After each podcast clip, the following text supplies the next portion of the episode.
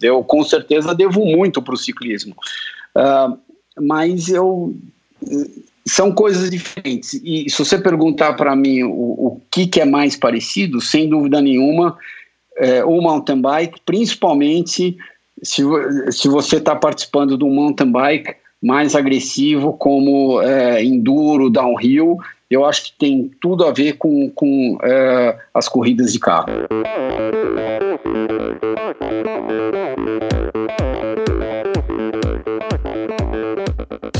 Olá pessoal, aqui é o Bernardinho. Olá amigos, eu sou a Fernanda Maciel. E quem fala é o Tony Canaan. Olá, eu sou o Djalma Madruga. Eu sou Ana Polegatti. E aí galera, aqui é o Thiago Vinhal. E esse é o Endorfina Podcast. Sou Michel Bogli e aqui no Endorfina Podcast você conhece as histórias e opiniões de triatletas, corredores, nadadores e ciclistas, profissionais e amadores. Descubra quem são e o que pensam os seres humanos que vivem o esporte e são movidos à endorfina.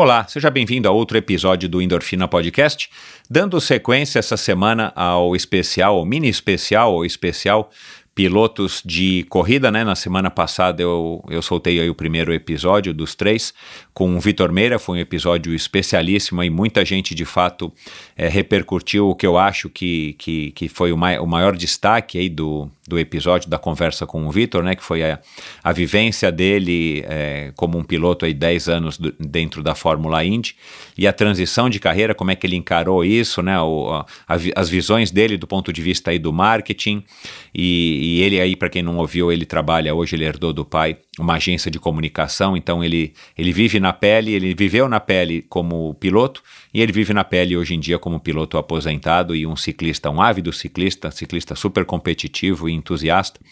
Ele vive muito essa realidade. Foi esse bate-papo. Então, se você não ouviu, vai lá e ouça. E se você começou a ouvir Endorfina por conta do Vitor Meira e está aqui hoje por conta do Christian, Seja muito bem-vindo. O episódio de hoje com certeza também não vai desapontar ninguém. Foi um bate-papo interessantíssimo com o Christian, que tem uma ligação muito bacana com a bicicleta, como vocês já puderam ver aí nos posts é, que eu venho soltando aí desde o final de semana. Uma história muito legal com a bicicleta, e claro, a gente passou pelo começo dele no kart, pela, pelas escolhas e opções que ele teve ou ele não teve na vida dele, né? Já que ele nasceu num ambiente completamente automobilístico, mesmo sem sem escolher isso, né? E ele, claro, aproveitou, como vocês já sabem, já acompanharam e vão descobrir aqui. É, se você não conhece, vocês vão descobrir aqui um pouco da carreira dele como é, piloto, de sucesso, de educação, da relação dele com os pais, oportunidades e, claro, sobre o ciclismo, mountain bike, downhill, sobre bike elétrica, sobre enduro, sobre tecnologia aplicada aí à bicicleta e à Fórmula 1, que é um assunto aí que eu tenho. É, já, já conversei um pouco aí com o Vitor, conversei aqui agora também com o Christian, sobre L-Bike, muitas coisas interessantes. É um cara que vive hoje no, nos Estados Unidos e tem uma visão aí muito bacana sobre é, o ciclismo e é um ávido ciclista também, assim como o Vitor Meira, mas numa modalidade diferente. Ele curte bikes, ele curte downhill, ele curte enduro. A bike de estrada ele usa apenas aí como uma, um veículo aí também para se manter em forma. Então, foi um bate-papo muito legal. Espero que vocês curtam esse episódio. Muito obrigado a todos vocês que têm ouvido Endorfina, vocês que têm apoiado, tenho recebido apoios do, do endorfina, apoios que, que são importantíssimos para mim. Qualquer é, quantidade, qualquer quantia né, de dinheiro que você resolva apoiar, a partir de 10 reais, para mim já conta muito. É, eu sei que a época não está fácil para muita gente, mas é, eu valorizo ainda mais e reconheço sim a doação de vocês, a contribuição de vocês a favor, é, através da plataforma do Apoia-se. Então dá uma olhada lá no meu site endorfinabr.com. Se você quer se informar, é, dá uma olhadinha lá é, na caixa de texto à direita, amarela, você clica lá, vai direto para a página do Apoia-se, lá tem uma página dedicada ao endorfina, onde eu explico tudinho, é, enfim, até algumas contrapartidas que eu ofereço para você, mas a maior de todas elas é o meu agradecimento e a continuidade desse trabalho e, o, e a possibilidade de, através das suas doações, também poder continuar melhorando não somente a qualidade técnica dos episódios, mas quem sabe um sonho que está cada vez mais próximo de eu também criar um canal no YouTube YouTube, onde vocês vão ver também as entrevistas, além de poder ouvi-las. Mas é isso, então é, vamos aqui agora para mais um bate-papo interessantíssimo do Endorfina. Ah, eu esqueci de falar do episódio anterior, né, da quinta-feira, que foi o do Eduardo e da Elisa Cosassa, o, o treinador, o personal trainer, o coach Eduardo Takeuchi da Elisa Cosassa. É, foi um episódio completamente diferente, mas um episódio que repercutiu bastante também, principalmente pelos ensinamentos aí de ambos e pelas técnicas aplicadas no treinamento é, de atletas de alto nível, principalmente o Felipe Toledo, ou o mais notório deles, o surfista Felipe Toledo. Então foi um episódio muito bacana. Se você também está chegando aqui ao Endorfina agora por conta da Elisa e do Eduardo, Sejam muito bem-vindos, é um prazer contar com a sua audiência. Mas antes de começar o bate-papo com o Christian, segundo episódio dos três, né? Na próxima segunda-feira vai ao ar mais um, super legal também, com outro piloto de corrida que curte o ciclismo. Eu quero agradecer a Bovem, a Bovem Energia é um patrocinador do Endorfina Podcast já de longa data e é uma comercializadora, uma gestora e uma geradora de energia. Assim como para os meus convidados, para a Bovem, energia é um assunto muito sério. Uma empresa sólida e confiável, com profissionais experientes e treinados para lhe oferecer agilidade no atendimento, robustez e competência na condução dos negócios. Saiba mais em bovem.com.br e continue ligado aqui no Endorfina, porque já já eu tenho novidades aí a, respeito de outras ações da Bovem em relação ao envolvimento deles com o esporte. Então, é, dá uma olhada lá de bovem.com.br, né? Eu já falei, de energia a Bovem entende. Esse episódio também é um oferecimento da Seven Sherpas, do meu amigo Christian Kittler. Seven Sherpas tem como lema é explorar o mundo praticando esportes. E agora aqui mais um depoimento de um cliente satisfeito da Seven Sherpas. Vamos lá. Bom, uma das viagens realmente inesquecíveis que eu fiz com a Seven Sherpas foi no icônico Parque Yosemite. Né? É, conhecer o Half Dome de perto, pedalar ao lado do El Capitan, né? as margens do John Lake, foram momentos realmente inesquecíveis. Então, estar em contato com a natureza pedalando, eu acho que realmente não tem preço, né? É muito especial, realmente. Uma outra viagem inesquecível que eu fiz com o Seven Sherpas foi né, na famosa Montezuma Road, né, onde saímos de San, de San Diego e fomos pedalando até Borrego Springs, com direito a uma descida de quase 20k, de arrepiar o coração, a, a alma, enfim. Realmente chegar né, no meio do deserto é, depois né, de pedalar nessa, nessa estrada é, foi realmente um momento inesquecível. Então são viagens que ficam na lembrança, ficam no coração e na memória. Olha aí. É, bom, esse foi o Adriano, como vocês perceberam, né? Um cara super aí satisfeito com o que, com a experiência que ele teve com, a, com o Cris. E, e é isso, na verdade, é, o Adriano conseguiu também resumir bem. A exemplo da Roberta, que já fez outro depoimento aqui. A Seven Sherpas é uma empresa com sede na Califórnia, né? O Christian é de São Paulo, mas acabou se mudando para a Califórnia muito sabiamente, aqui na minha opinião. E ele se especializou em realizar experiências esportivas nos destinos mais top do mundo e roteiros exclusivos desenhados por experts em viagens e esportes. Então ele consegue aliar o melhor do mundo de uma viagem para que a viagem seja super prazerosa, interessante e curiosa, e dessa maneira você consiga através da sua, da sua modalidade, seja o ciclismo, a corrida, o triatlon, você consegue explorar melhor esses lugares e aproveitar a sua viagem ainda mais. Além do calendário de viagens programadas, a Seven Sherpas tem como grande diferencial os day rides em mais de 30 cidades pelo mundo e viagens customizadas para você, sua família, isso é muito importante para incluir a sua família, ou grupo de amigos, que isso aí também é outra opção super legal para quem pode viajar com os amigos para fazer esporte e dar uma relaxada. Então, para saber mais, visite o sevensherpas.com no é, na internet, né, o site, perdão, Seven Sherpas, o 7 é numeral, ou arroba Seven Sherpas no Instagram. Vai lá, passe a segui-los para que vocês possam, possam conhecer entender um pouquinho mais qual é a proposta da Seven Sherpas, que é muito legal, eu recomendo. Então é arroba Seven, né, o 7 numeral, Sherpas no Instagram.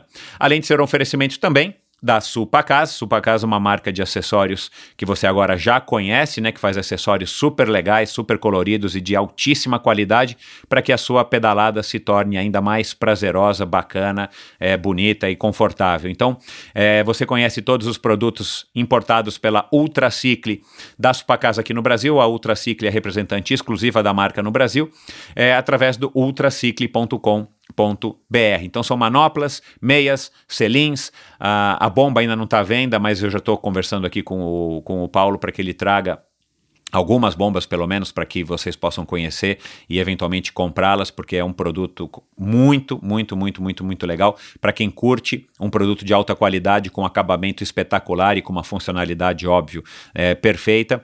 A bomba vale a pena. E acessórios ferramentas a, o extensor de, de, de válvula né para quem usa roda é, de aro alto uh, suportes de garrafinhas, manoplas de mountain bike, né? O selinho, eu estou usando aqui um selinho na minha, na, no meu rolo, né? Eu não tenho Swift, eu uso um rolo. Estou usando um selinho muito bacana é, da, da Supacasa, o Escort, que combina com a fita de guidão, que combina com a tampa da caixa de direção no padrão Oil Slick. Enfim, eles têm uma série de acessórios. Dá uma olhada lá no site ultracicle.com.br. E para você, somente para você, essa promoção é exclusiva. É, você tem frete gratuito para compras partir de 100 reais no site ultracicle.com.br. Então, agora nessa quarentena, você ainda pode se dar o luxo de não sair de casa para ter produtos de altíssima qualidade para deixar sua bicicleta ainda mais legal, para que você tenha mais prazer e mais conforto na hora da pedalada e do seu treino indoor. É basta você digitar a palavra endorfina no cupom de desconto e você automaticamente recebe o produto na sua casa sem gastar nenhum centavo pelo frete. Essa promoção é válida por tempo limitado e somente, obvi obviamente, somente para ouvintes no Brasil. Ainda, quem sabe um dia a gente consiga oferecer essa promoção a nível mundial e mandar para a Alemanha, para o Japão, para a Holanda, para onde quer quer que você esteja aqui me ouvindo, na Austrália, né? Eu tenho bastante ouvintes na Austrália, por incrível que pareça. Então, essa promoção, por enquanto, é válida somente para você que mora em território brasileiro. Vai lá, ultracicle.com.br, no Instagram SupacasBR. É, e se você quiser também seguir o, o, Instagram da Supacas Internacional, vai lá, Supacas, o Cas no finalzinho é com Z, né? Não é com S, é com Cas o, perdão, com Z, é, o Supacas, vai lá dar uma olhada, Supacas BR, no Instagram. E para terminar, esse episódio é apoiado por uma iniciativa fabulosa do meu amigo, ouvinte e, e parceiro aí de podcast, o Marcelo Cunha, um publicitário e atleta amador que resolveu criar um site de patrocínio coletivo de atletas chamado Mosqueteiros do Esporte, que aliás é um número, é um nome bem legal, né? Um por todos e todos por um. É, foi muito feliz essa é, a escolha desse nome aí que o Marcelo fez para o site dele. Então nada mais é do que você poder apoiar um jovem atleta profissional que está em início de carreira, já é profissional, né? Mas profissionalismo no Brasil, vocês sabem, acompanhando aqui o endorfina, que muitas vezes não significa que o cara consiga viver disso, o cara ainda mora com os pais. Enfim, o meu começo de carreira foi muito assim, né? Eu era profissional porque é, ganhava dinheiro com isso, mas não conseguia me sustentar. E claro, se houvesse mosqueteiros do esporte naquela época e eu tivesse o apoio e a simpatia de você, ouvinte, que pode apoiar, que tem condições financeiras de apoiar é, com 25 reais ou mais por mês, eu com certeza teria chegado é, mais longe. Se eu não tivesse chegado mais longe, eu teria durado mais, ou talvez eu tinha tido, tivesse tido mais incentivo para performar melhor, porque realmente a vida de atleta profissional aqui, entre aspas, no Brasil não é fácil, ainda mais um jovem atleta. Então vai lá dar uma olhada, Mosqueteiros do Esporte no Instagram, Mosqueteiros do Esporte no Facebook e o site mosqueteirosdoesporte.com.br. Dá uma olhada, veja lá qual é o plantel de atletas que eles têm, por enquanto é só triatlon e judô. Se você simpatizou com algum, se você tem condições, vai lá e incentive esse atleta, doe a partir de 25 reais e você ainda ganha de quebra é, desconto em alguns parceiros comerciais, prestadores de serviço e lojas que são parceiros do Mosqueteiros do Esporte. Então você ainda consegue muitas vezes receber de volta em, em, em, forma de desconto todo o valor que você investiu nesse atleta. Então é uma iniciativa muito legal, uma relação muito bacana de ganha-ganha e quem sabe você pode ser aí um das, uma das pessoas que esse jovem atleta vai agradecer quando ele estiver no pódio de um campeonato mundial, de um campeonato brasileiro ou mesmo de umas Olimpíadas, quem sabe, né? Nunca é demais a gente sonhar e realmente os atletas que estão no mosqueteiro dos mosqueteiros do esporte são atletas de altíssimo nível e que precisam sim é, do seu apoio, que vão valorizar muito o seu apoio. Então dá uma olhada lá, Mosqueteiros do Esporte no Instagram. E é isso, agora vamos para mais um bate-papo, primeiro dos três episódios especiais com pilotos de corrida. Valeu! Recebo hoje um sujeito que ostenta um emblema ao invés de um sobrenome. Ele ainda é o único piloto a ter participado das três mais importantes categorias do automobilismo mundial: a Fórmula 1, a Indy e a NASCAR. Com uma vida dedicada às corridas, ele encontrou justamente na bicicleta o, instrume o instrumento e a motivação não somente para se recuperar de um acidente que sofreu em 97, mas para se aventurar e divertir-se. Com vocês, o campeão da Fontana 500, das 24 horas de Daytona, vice-campeão da famosa Indy 500, mountain biker nas horas vagas e a única pessoa que eu conheço que teve seu sobrenome estampado na caixa de um brinquedo que foi sonho de consumo de muitos garotos da minha faixa etária, o, o saudoso Autorama da Estrela. Falando direto de Surfside, na Flórida, Christian Fittipaldi. Muito bem-vindo, Christian. Obrigado, Michel. Obrigado todo mundo. Estou uh, muito contente de poder estar aqui com vocês. E eu espero que a gente torne essa uh, horinha não só agradável, mas, mas uh, também bem divertida. Eu vou tentar contar algumas passagens da minha vida e, e, eu tenho certeza que vai ter muitos momentos onde a gente vai dar risada, vai ter momentos onde eu, principalmente, vou sentir um pouco, mas uh, é a vida do jeito que ela é. Legal. Cara, você tem mesmo aí uma, uma coleção de pelo menos umas cinco caixas de Autorama Fittipaldi lacradas aí no teu cofre? Não, não tenho, para dizer a verdade, acho que eu não devo ter nenhuma. E eu, eu, eu, eu, eu, ficaria muito surpreso quem ainda tem um Autorama Fittipaldi. Afinal, ele foi, uh, ele foi lançado na década de 70, se eu não me engano. Isso. Né, metade do, do, dos anos 70, entre ok, entre 72 ou 73 e, e 77, 78. Uh, mas eu não. Mas, não, mas eu você não, teve? Tenho, eu já brinquei bastante. É, você teve, né? Tive, claro, claro. Como todo mundo uh, da nossa idade, então. ou seja, a gente uh, tem mais ou menos a mesma idade. Ah, eu não só tive, como eu brinquei bastante com ele em casa. Cara, eu achei no Mercado Livre para vender aqui quando estava fazendo, a, preparando a, a, pauta da nossa conversa por dois mil e não sei quantos reais, cara, o Autorama original. Mas será que funciona ainda? Acho que deve funcionar, né? Eu não fui, eu não, é, deve funcionar. Eu não fui, é, deve funcionar, mas assim, né? O plástico é daquele assim, você vai mexer na asa lá do Copersucar, ela trinca, quebra, né? Porque o plástico ele vai tá ressecando. Tão, exatamente, né? tá tão duro, você não pode nem tocar ele. é, é, é. Mas legal. Cara, é, para começar, você teve opção em não ser piloto, meu? Fala, pai, eu quero ser dentista. Sem dúvida, a minha vida inteira. Eu acho que em nenhum momento, tanto meu pai quanto a minha mãe, eles uh, colocaram uma arma na minha cabeça falando, ó oh, filho, você vai ter que guiar, você vai ter que ser piloto. Então, tive, tive essa opção.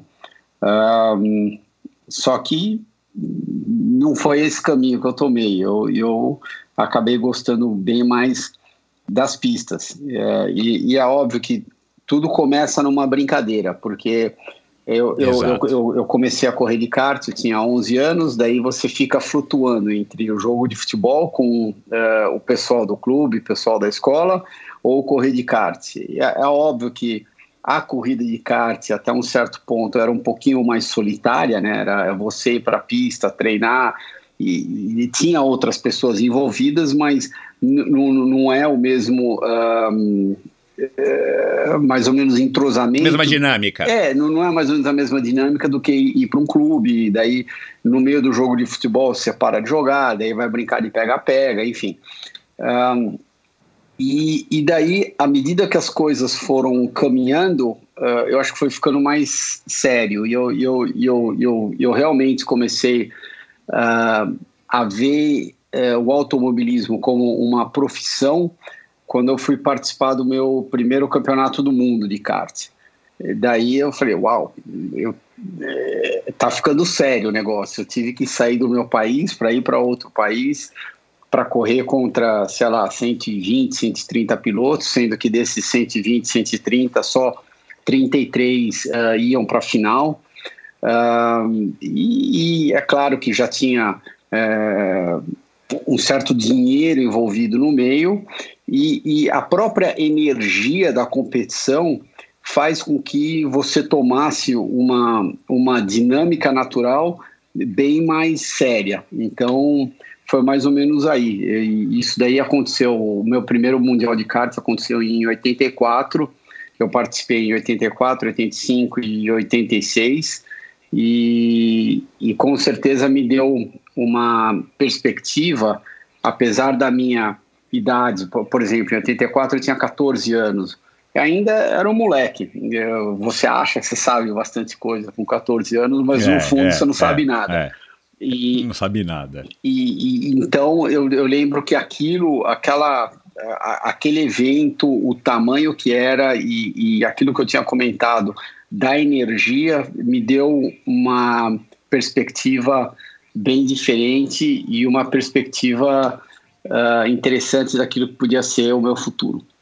Então, mas esse, esse, o ambiente na sua casa, por conta do seu pai e da, e da ligação forte que ele tinha, obviamente, com o seu, com seu, com o seu, do seu tio, perdão, né, com o Emerson, é, já, eu imagino que cara, era o assunto já dominante que você ouvia ele conversando com a sua mãe, você vê ele conversando com seu tio, enfim, nas reuniões familiares e tal. É, sim, era uma coisa que já permeava a tua vida desde o momento que você se entende por gente. Você acha que isso, não, de alguma maneira, não te. Claro que influenciou, mas meio que te conduziu, tipo, cara. É, eu, eu, deixa, eu, deixa eu brincar de kart, por exemplo, eu nunca andei de kart na minha vida né? Nunca, nem agora, agora, né? Nessa fase mais recente, sei lá, os últimos 20 anos que kart virou uma mania, né? Aqui no Brasil você sabe. Aqueles karts que acho que você deve dar risada, que deve parecer um autorama para você, né? É, mas e na nossa época, quando nós éramos hum, garotos nessa idade, cara, era uma coisa muito mais impossível. Como é que eu, Michel, vou lá andar de kart lá na pistinha de Interlagos? Não tinha nenhuma possibilidade a não ser que o meu pai, minha mãe, alguém fosse piloto, tivesse andado conhecesse alguém. É, de alguma maneira, isso também criou uma atmosfera propícia para minimamente você ter acesso a esse ambiente que já fazia parte da, da, da, da tua vida, né? Eu imagino, é, familiar, da tua estrutura do mundo, né? É, dentro dos Fittipaldi. Não, sem dúvida nenhuma. Eu, eu acho que isso uh, realmente aconteceu. Uh, tinha até uma época onde o meu pai, uh, ou, ou, seja, a família do meu pai, morava junto com a família do Emerson. Então a gente morava na mesma casa ah. lá na ah. Europa. Então é, é, é, é claro que um, tudo isso que você comentou era exagerado dentro da casa, porque imagina, no, no auge então. do Wilson e do Emerson, o que, que eles iam conversar em casa? Com certeza não era de Barbie. e, então eu estava sempre ouvindo. Mas é, aquilo que eu tinha comentado com você, é, isso me influenciou, mas eu acho que não, não é algo que ditou a minha vida, ditou a minha carreira. Um exemplo disso é meu primo Jason, é, é, o primeiro filho homem do Emerson. A gente tentou fazer ele correr de kart e, e não teve jeito. Ele, ele, ele tomou um rumo completamente diferente na vida dele, foi morar vários anos depois, mais velho, foi morar vários anos uh, em uh, San Juan, Porto Rico, uh, andou surfando uma época, hoje em dia tem muito sucesso, tem é, uma agência de propaganda aqui, então, enfim, são, são, são coisas diferentes. E, e, a gente tentou colocar ele no kart, só que felizmente ou infelizmente, depende de que lado é. você vai olhar, Uh, isso não deu certo. Agora tem o, o filho novo do Emerson, uh, que coincidentemente também chama Emerson, que está começando a sua carreira no kart. Está com uh, eh, 12 anos, uh, é claro que ainda tem, tem, tem uh, muito pela frente, mas a, a grande é. diferença que eu vejo hoje em dia da minha época é que o pessoal que está começando hoje em dia, eles começam muito mais cedo do que na minha época. Na minha época era mais ou menos com 11, 12, 13 anos. Hoje em dia você vê um, um monte de molequinho acelerando já com 7 anos, uh, 8 anos, enfim. É, eu, eu, eu acho, sinceramente, eu acho até um pouco cedo demais. Uh, mas voltando à sua pergunta original, a gente sempre conversou bastante sobre o carro. Uh, sem dúvida, mas uh, em, em, nenhum momento eu fui obrigado a fazer aquilo que eu não queria, aquilo que eu não tivesse confortável. Quero deixar bem claro, tanto pela minha mãe quanto meu pai. Uh, daí o, o, o, pouco que uh, a família do Emerson também teve envolvido no começo da minha carreira. Em nenhum momento alguém chegou para mim e falou: Nossa, Cris, você precisa correr, você precisa sentar no kart, você precisa acelerar, você vai é, tentar ser um piloto profissional, enfim. Isso nunca aconteceu. Você, a tua infância, pelo que eu pelo que eu pesquisei aqui, ela, ela deve ter sido, pelo menos até essa idade, aqui no Brasil, porque eu vi num vídeo você conversando com o Rubinho que você ainda tinha uma Caloi amarelo gema, né? Uma Caloi Cross, da época ali do lançamento do filme ET, aquela pista da Monarch ali na, Quase. na perto da Ponte Cidade Jardim. a Caloi Cross gema foi a primeira bicicleta que eu tive, a primeira Caloi Cross. E daí. Que eu... era o modelo mais básico, não era a Extra Light. Exatamente, que era o modelo mais básico, inclusive porque não tinha a famosa Extra Light ainda. E, ainda. e daí eu corri muito naquela pista lá da Monarch, uh, lá na cidade de Jardim. Uh, e daí eu lembro quando, quando a Caloi lançou a Extra Light, Uh, a minha avó deu para mim, porque ela sabia que eu era muito ligado uh, nas competições e também uh, andar de bicicleta, enfim. Foi uma coisa que eu sempre gostei de fazer desde criança. Daí ela foi, ela foi no supermercado, sei lá, no shopping, eu nem lembro onde é que era. Ela me comprou. Nas lojas Mapping, lojas Mapping. Ser, exatamente. Ela me comprou uma Extra Light. Daí é, a minha irmã e os meus dois primos, é, eles, mas como que o Christian ganhou essa extra light e tudo, não sei o quê. Daí todo mundo ficou com ciúmes, a minha avó voltou para a loja e acabou comprando uma extra light para cada um. Então, em questão de, de dois, três dias, todo mundo tinha uma Caloi extra light em casa. Caloi. É. Que legal, cara, que história. É, e quando que você se mudou para a Europa? Ou como é que foi a tua infância, cara? Porque, pô, é, lendo o teu, o, teu, o teu histórico, fazendo pesquisa, né, dá a impressão que foi uma, uma vida tipo de artista, né, cara? Assim, cada hora num lugar, foi morar na Europa, correu é, Fórmula inglesa, Fórmula Ford, enfim. A sua infância foi uma infância que você ia e voltava, ia e voltava, deu para estudar, é, é, ou você tinha que, meu, toda hora muda, morava num canto, ou a cada X temporadas você morava num lugar. Como é que também essa infância, é, se foi nômade, né, você vai falar aqui agora, como é que essa infância também te impactou é, enfim, no que o Christian viria a se tornar como homem, como pai, como marido? Acho que eu acabei é, vivendo em outros países muito mais de, depois de 17, 18 anos do que na minha infância. Na minha infância uhum. eu morei bem no comecinho, eu fui para Inglaterra, daí eu fiquei na Inglaterra barra Europa, entre Inglaterra, Suíça, até acho que 6, 7 anos. Daí eu voltei para o Brasil, daí a gente ficou no Brasil de, de sete anos até.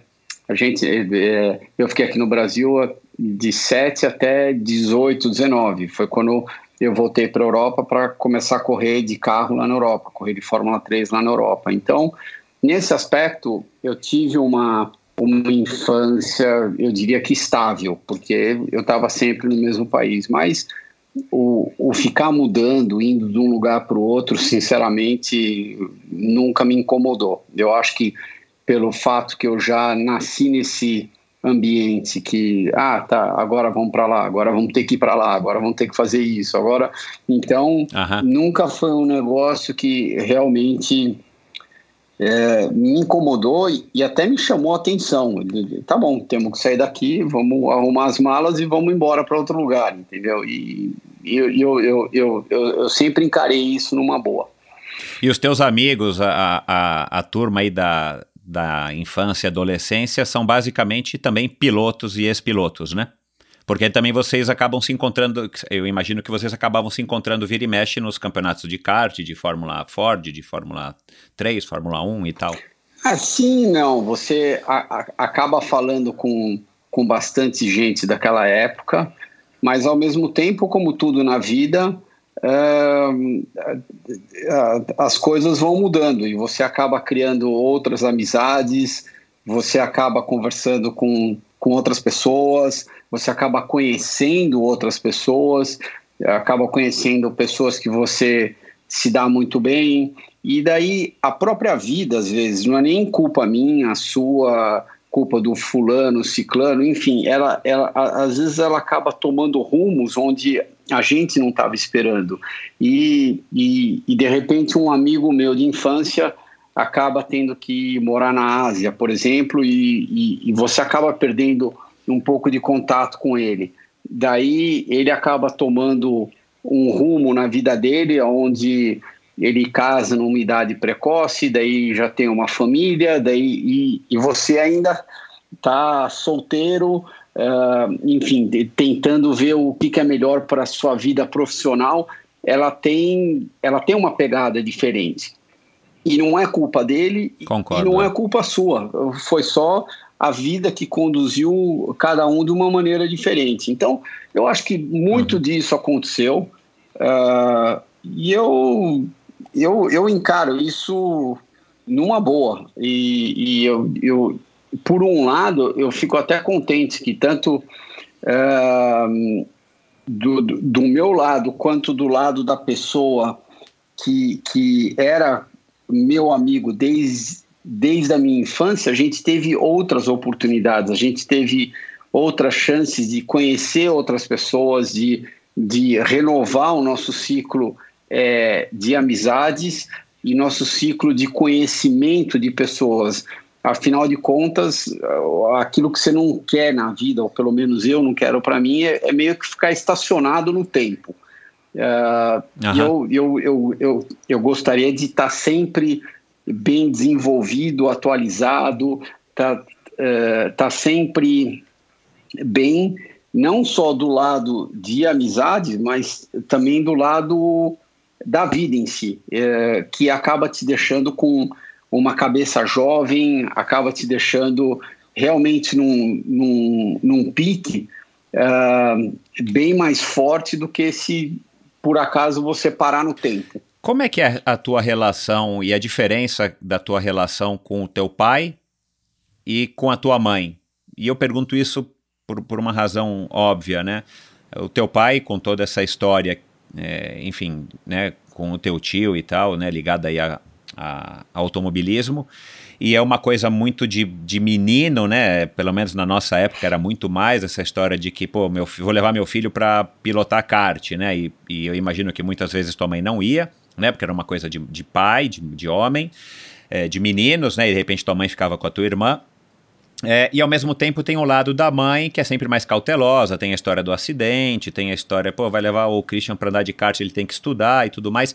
Como é que se desenvolveu esse relacionamento com a. Esse, esse, é, é, os diferentes relacionamentos, né? Tanto com teu pai como com a tua mãe, por exemplo. É, é, sei lá, você, se dá melhor com teu pai, você se dá melhor com a tua mãe, apesar de ter tido uma relação muito forte com o teu pai por conta do kart. Conta um pouquinho aí como é que, como é que foi, como é que é até hoje essa tua relação com eles. Não, hoje em dia eu me dou bem com os dois. Uh, eu acho que, de uma certa maneira, eu sempre me dei bem com, com os dois.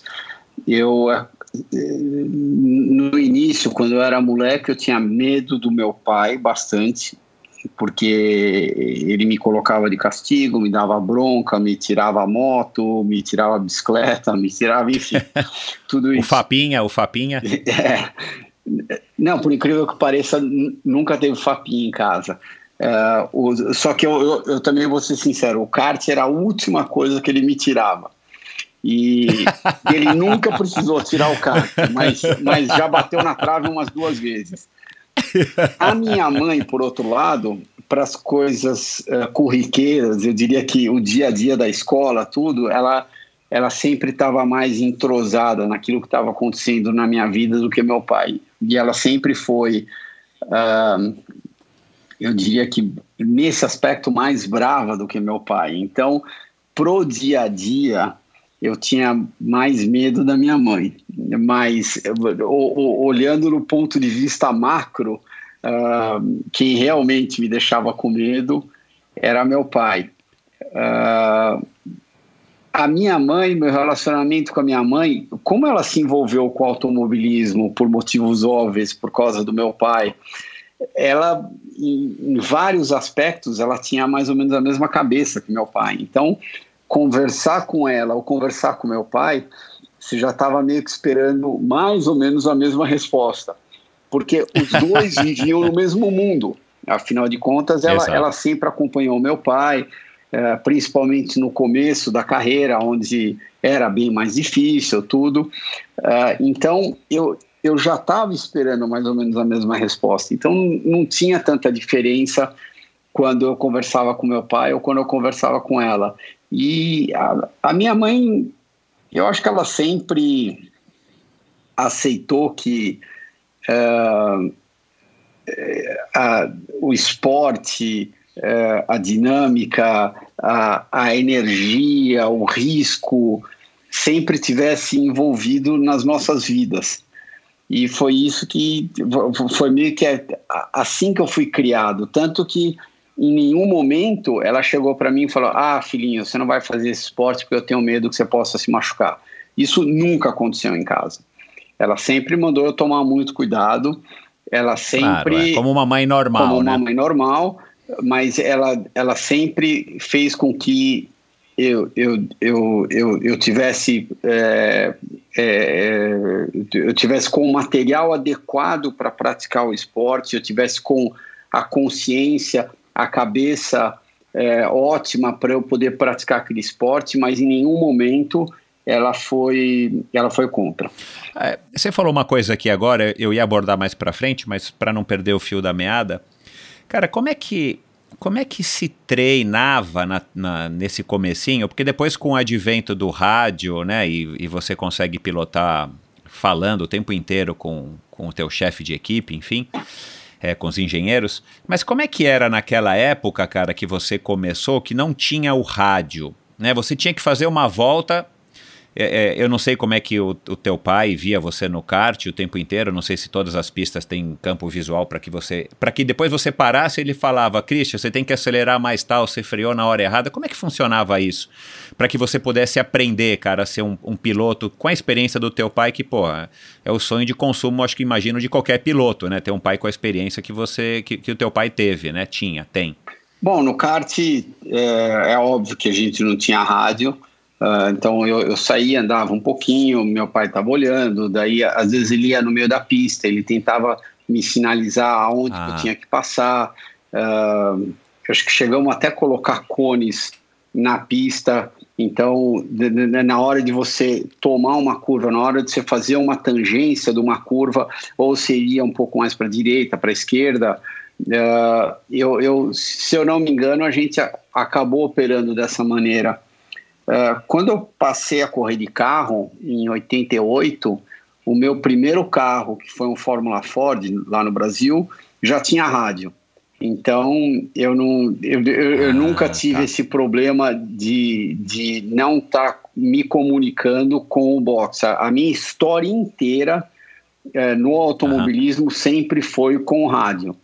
Uh, ah, então, eu, eu, eu, nunca treinei num carro, eu nunca corri num carro que não tivesse rádio, salvo se a gente tivesse uhum. tido algum problema técnico no meio da corrida. Claro, é. Isso daí às vezes acontecia.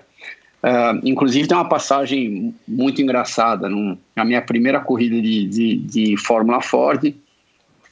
Uh, eu saí do grid lá para uh, volta de apresentação, daí todo mundo andando devagar. Daí a hora que a gente voltou para alinhar de novo para parar no grid, eu estava largando em segundo, se eu não me engano. Daí eu, eu parei meu carro uh, um pouquinho antes da faixa. Uh, acho que naquela corrida tinham 25, 28 Fórmula Fords. Então, à medida que todo mundo ia chegando, até o 25, 28 chegar, levou um certo tempo. um certo tempo, eu digo 30, 45 segundos. Depois de uns 10 segundos que eu estava parado, meu pai vem no rádio, eu, óbvio, um pouco nervoso, porque era a minha primeira corrida de carro, tudo. Meu pai vem no rádio e fala assim: é, engatou primeiro?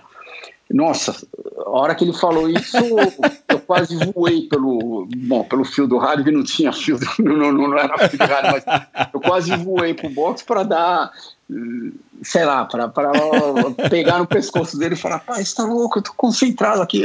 Daí eu peguei e respondi para ele, não, não, não, tá tudo beleza, tá tudo beleza. E a gente veio comentar sobre isso depois da corrida, mas aí eu consegui entender a preocupação dele de um pai em relação a um filho, porque ele, ele olhou para mim e, e ele estava tentando se espelhar como se fosse ele dentro do carro e ele estava tentando é, como que eu posso dizer ter certeza que eu, eu tinha coberto todas as áreas possíveis só que ao mesmo tempo exato, exato. eu estava concentrado em, em, é. em largar, eu estava preocupado uh, em não fazer nenhuma besteira na hora da largada, tudo. E aquele momento não era o momento de falar no rádio, só que acabou rolando desse jeito e no final acabou dando tudo certo. Qual, qual foi a conquista uh, que você mais valoriza hoje, né, beirando aí os 50 anos, você olhando para trás, uma carreira que que já é bastante extensa. Qual foi a, a, a, conquista assim que talvez mais, mais impactou a tua vida? Não necessariamente a que, a que foi mais importante do ponto de vista que te deu exposição, ou talvez a que você ganhou mais dinheiro, não. Ah, em termos gerais, assim, aquela que você falou, cara, isso aqui mudou minha vida, eu fui um outro Christian depois dessa vitória, por mais que você não tivesse percebido na época. Essa pergunta é muito boa e às vezes não é necessariamente por causa de uma vitória. Às vezes o que o telespectador ou o fã ou a pessoa que acompanha automobilismo de uma maneira geral, um, ela não entende, né, mas a, aconteceu comigo várias vezes. Uh, eu, eu cheguei a fazer corridas dez vezes melhores e não ganhei a corrida do que a própria corrida que eu ganhei. Então, eu, eu até coloquei no meu Twitter, eu acho que há, há dois dias atrás, eles estavam mostrando cenas da prova de Elkhart Lake de 1997. E aquela foi uma das melhores corridas minhas que eu fiz, porque eu, eu tive problema na classificação, larguei em 18 e eu terminei a corrida em quarto. Mas por que, que eu digo isso? Porque a corrida largou debaixo de chuva e à medida que ela foi andando, ela, ela, é, a pista foi secando, então todo mundo teve que parar no box, trocar de pneu. Só que a coisa mais difícil de você fazer era ultrapassar o carro da frente, porque geralmente quando vai secando, seca uma linha só, que é a linha que todos os carros estão passando. Exato, então, exato. quando você tentava vir por dentro para passar alguém na freada, é óbvio que a pista estava sempre molhada. Então, eu tive que me aproveitar de muitas situações, uh, eu, eu, eu, tive que uh, tentar ser o máximo possível esperto, ou seja, tentar uh, ultrapassar pessoas na saída da curva, ah, ao invés da entrada da curva na freada, aonde definitivamente estava mais molhado. E, e por incrível que pareça, eu, é, essa prova foi uma das melhores provas que eu fiz. Mas voltando diretamente à sua pergunta, eu acho que cada fase da minha carreira teve me marcou de uma maneira diferente e, e, e não teve, por exemplo, uh, algo específico. Talvez o mais específico de todos tenha sido quando eu fui campeão sul-americano de Fórmula 3, que eu ganhei a famosa superlicença para poder correr de Fórmula 1. Daí, quando eu fui campeão de Fórmula 3000, que era a categoria de acesso para a Fórmula 1, ou seja, uhum. eu não tinha mais para onde ir. Eu sabia que no ano seguinte eu ia, uh, inevitavelmente, a não ser que acontecesse algo trágico, acabar correndo de Fórmula 1. Então, talvez esses foram dois marcos grandes na minha vida, mas eu juro por Deus que eu não, eu não enxergo desse jeito. E eu, eu, eu, eu enxergo que cada momento da minha vida me trouxe uma felicidade diferente, me, me trouxe oportunidades e, e, e, mesmo quando eu passei por competições onde eu não ganhei, mas eu, eu fiz uma ótima corrida, ela também me abriu portas. Talvez ela não tenha aberto tantas portas pro público em geral, ou pro fã que estava acompanhando, Entendi. mas eu sei que internamente, para mim, é, aquele, aquela, a, aquela situação daquela corrida com certeza me trouxe outras oportunidades. O Christian, é, por falar nisso, você em oportunidade, é, e você citou aí que teve diversas oportunidades, você com a, com a mentoria, talvez, né, do teu pai, você conseguiu aproveitar, olhando para trás também, assim, todas essas grandes, vamos falar das grandes oportunidades que você teve, a decisão de se mudar para a Fórmula Indy, né, sair da Fórmula 1 tão cedo e se mudar para a Fórmula Indy, e outras decisões depois da Indy para NASCAR e tal. É, eu imagino que, que sejam janelas de oportunidade que surjam é, para que você ou corrija uma rota se você achar que a rota não está indo para o caminho que vocês esperam, ou são janelas que se surgem do nada, tipo, cara, meu, um patrocinador me viu e está bancando, coisas desse tipo. Você conseguiu aproveitar as, as grandes oportunidades ou você, infelizmente, deixou passar por, por enfim, é, X razões? Eu acho que eu aproveitei várias oportunidades, mas de, de, de, dessa sua colocação, o mais importante que você falou, que eu acho que vale para qualquer atleta, é chamado a janela de oportunidade. Ou, ou seja, você tem que estar tá no window e você tem que tá no lugar certo na, na hora certa.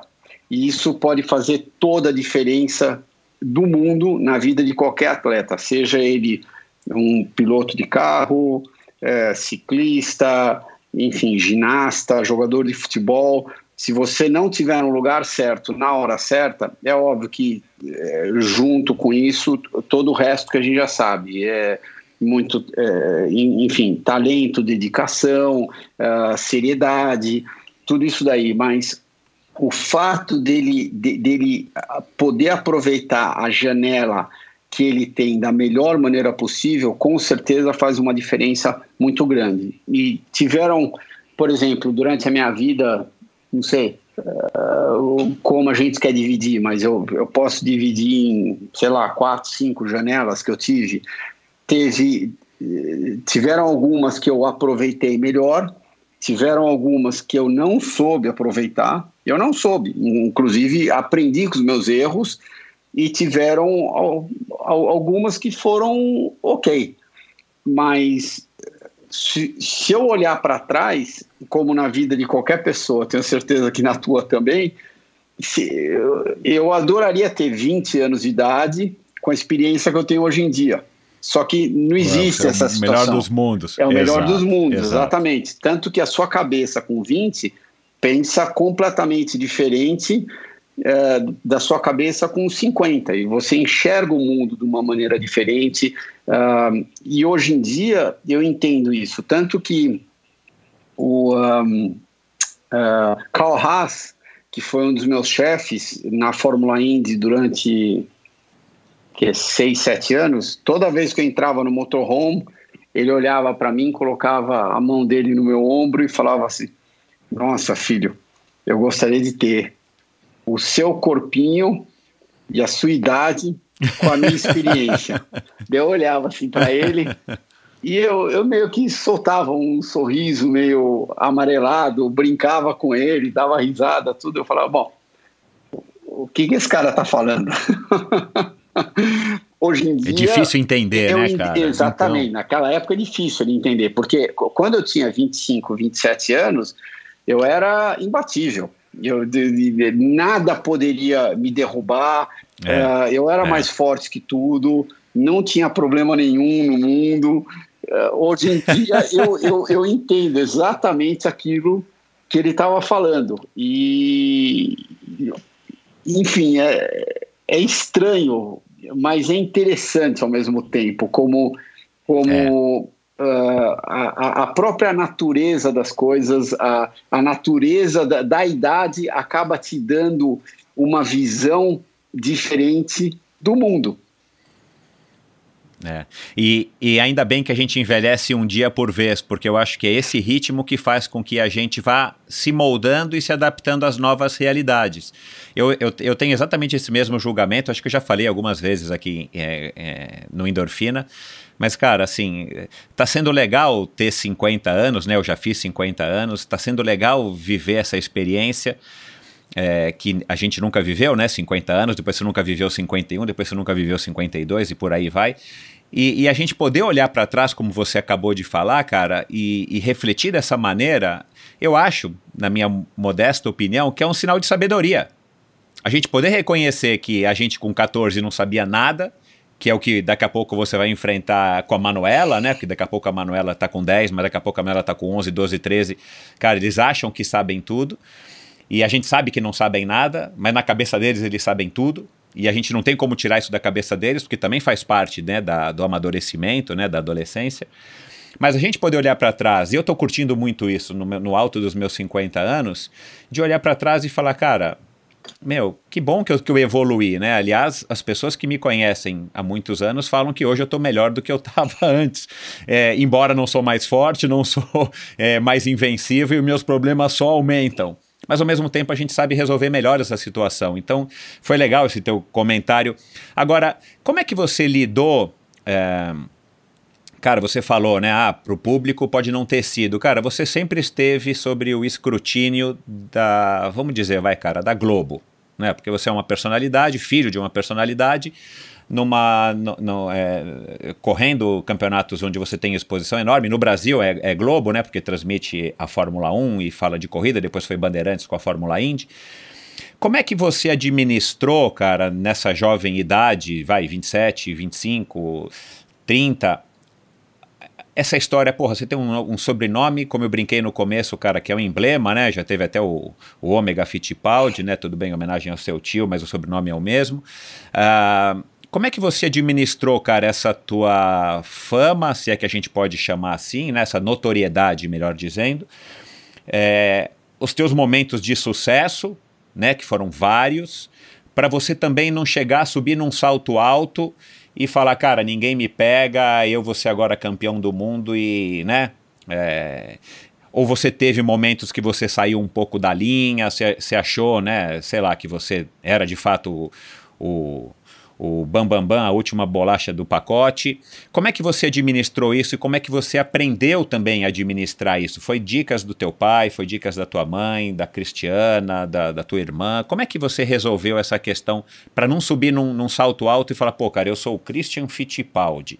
Eu acho que isso vem da sua educação que você recebe em casa. Não tem nada a ver com o seu sucesso, não tem nada a ver com a sua fama. Eu acho que se você tem uma base é, muito boa, que isso eu, eu preciso definitivamente agradecer minha mãe e meu pai. Uh, eu, eu acho que você consegue levar esses uh, desafios que eventualmente você vai ter na frente na sua vida da melhor maneira possível. E, e eu acho que uh, a humildade foi sempre uma das coisas que é, a minha mãe e o meu pai tentaram colocar no topo da lista para mim.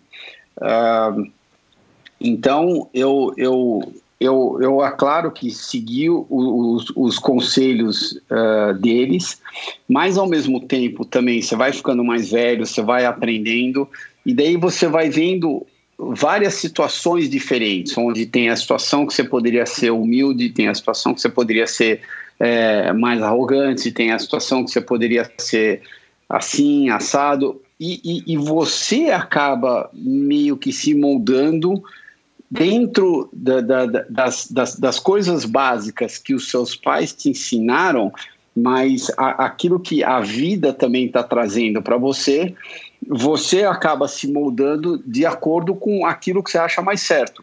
Exatamente por isso, na minha opinião, pelo menos, que existem pessoas de mais sucesso, é, sucesso médio e menos sucesso. E se uma pessoa sai na rua e está fazendo besteira de manhã até de noite, é óbvio que a chance dele de ter sucesso é muito menor. Então, você acaba se fazendo, se moldando, baseado na, na, naquilo que está acontecendo com você no dia a dia. Uh, é lógico que entra o fator sorte no meio, e, e, isso faz uma diferença muito grande na vida de qualquer pessoa. Mas vamos colocar a sorte à parte. Vamos supor que você tenha nascido em berço esplêndido, tá? Seja lá a sua área, seja no automobilismo, futebol, você é filho de um banqueiro, enfim. É, ao mesmo tempo, você tem que saber gestir essa situação.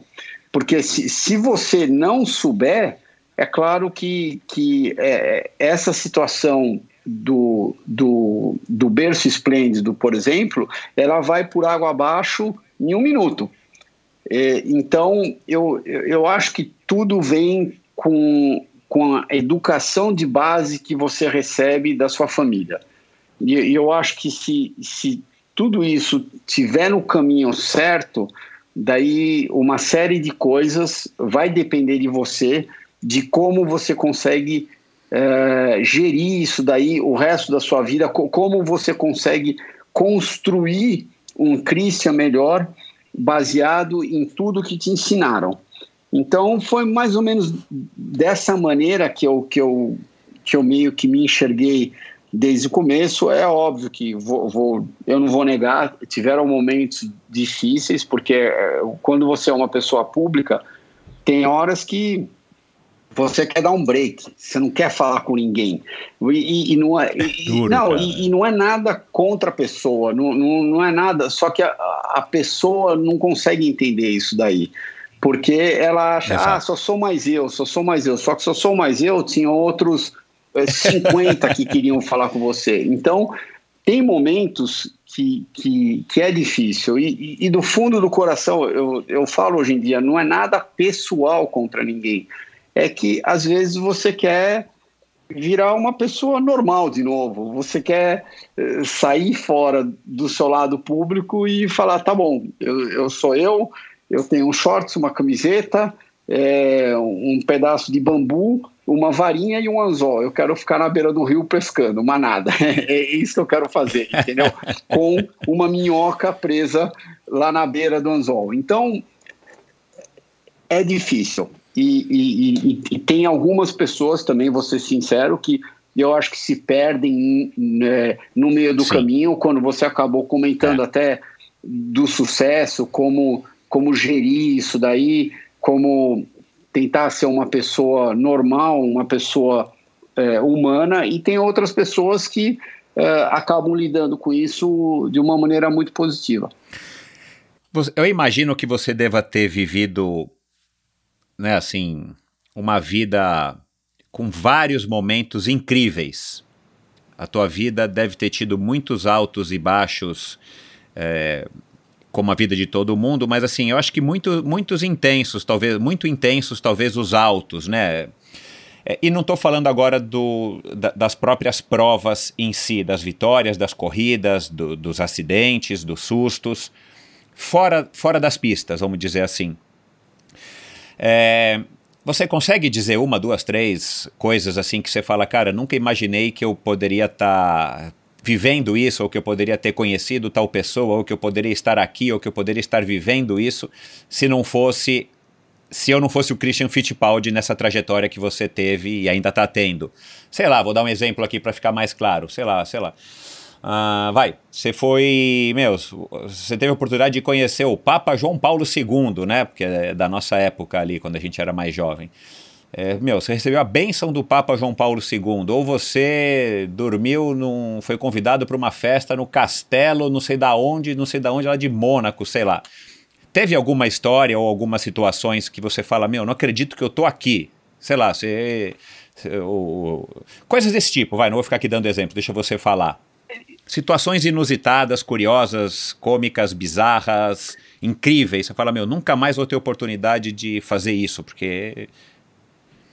É, eu acho que tiveram várias oportunidades, mas uh, quando você vive ela, por incrível que pareça, você não enxerga com esses olhos, porque você está vivendo ela e, e, e você está enxergando para a pessoa como se a pessoa fosse uma pessoa normal, de, de, de, carne e osso, como você, como qualquer outra. Então, por exemplo, é, o meu relacionamento com, principalmente na minha primeira idade, o meu relacionamento com o meu pai, o meu tio, é, na época que ambos estavam, eu diria que no auge da carreira e depois com toda a história uh, da, da equipe de Fórmula 1, tudo, uh, vinham conversar comigo de moleque e falar: Nossa, mas o seu tio é o Emerson, seu pai é o Wilson.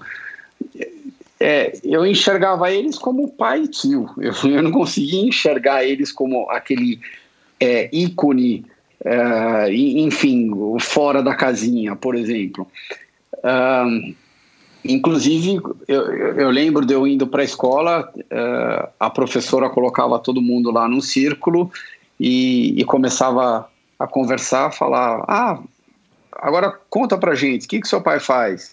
O que, que a sua mãe faz? Daí, quando chegava é na minha verdade, vez, cara. perguntavam para mim: O que, que seu pai faz? Ah, meu pai tem uma equipe de Fórmula 1. E eu respondi aquilo lá com a maior naturalidade do mundo. Para mim era a mesma coisa que meu pai sei lá, trabalhar num banco, entendeu? E, então, como eu vivia, eu, eu juro que eu não conseguia enxergar desse jeito. E, e, e, e uma experiência grande que eu tive mais velha foi é, no caso do Paul Newman, que também foi o meu chefe durante seis anos, é, e, e, várias pessoas vieram comentar comigo depois, nossa, inúmeras pessoas. Ah, não, mas e o Paul, como é que é? Eu meio que fazia assim com o meu ombro e falava, o Paul é o Paul. Ele, porque o nosso relacionamento era, era tão. acabou virando tão grande que eu não conseguia enxergar ele como o Paul Newman, ator de Hollywood, por exemplo. Isso nunca passou pela minha cabeça. Talvez primeiro momento que eu conheci ele tudo, mas de, de, depois que a gente foi se envolvendo profissionalmente, isso aconteceu é. relativamente rápido, com, numa questão de meses, porque tiveram dias na, é, nas pistas que foram ótimos e tiveram dias ruins também. E ele sentia junto comigo quando eu estava tendo um dia difícil. Do mesmo jeito que eu conseguia ver a alegria dele quando eu estava tendo um dia muito positivo. Então, eu é, é, essa pergunta que você me fez especificamente, eu juro que eu nunca consegui enxergar desse jeito. E eu, eu, eu sempre tentei olhar para todo mundo como uma pessoa normal, porque eu sabia que, afinal de contas, por mais sucesso que você teve, todo mundo é normal tá aqui no mundo. Não tem Exato. alguém Exato. que é fora da casinha. É, todo mundo teve que passar pelas mesmas uh, dificuldades no começo da carreira. É claro que algumas dificuldades eram de um jeito, outras eram de outras, mas é. todo mundo é normal. E, e, e, a gente está aqui por um período limitado. Uh, tudo na vida tem um começo, meio e fim. E quando chegar nesse fim, daí você tem que virar a página e se reinventar de novo. E daí vai chegar um dia que é o fim, fim, fim de verdade. Mas é, é o ponto final. É o ponto final. E, e isso daí é, é igual para todo mundo. Não tem um ser humano que é diferente.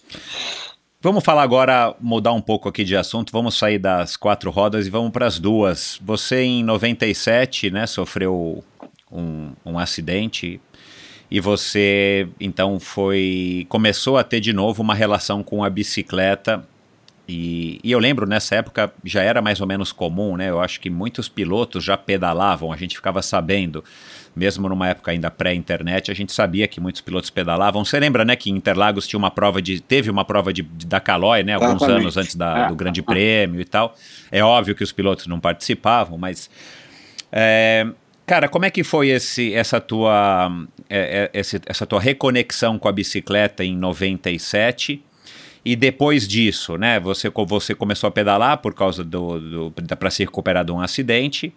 É, e depois você continuou na bicicleta praticamente vai é, como, um, como uma ferramenta de, de ganhar condicionamento físico. Ou você depois parou e depois foi voltando aos poucos? Como é que, como é que, se, que se deu essa, essa tua volta à relação depois da infância com a bicicleta? Um, é, é, foi exatamente por causa disso. Foi em 97 que eu quebrei a minha perna uh, direita e quebrei o meu pé esquerdo.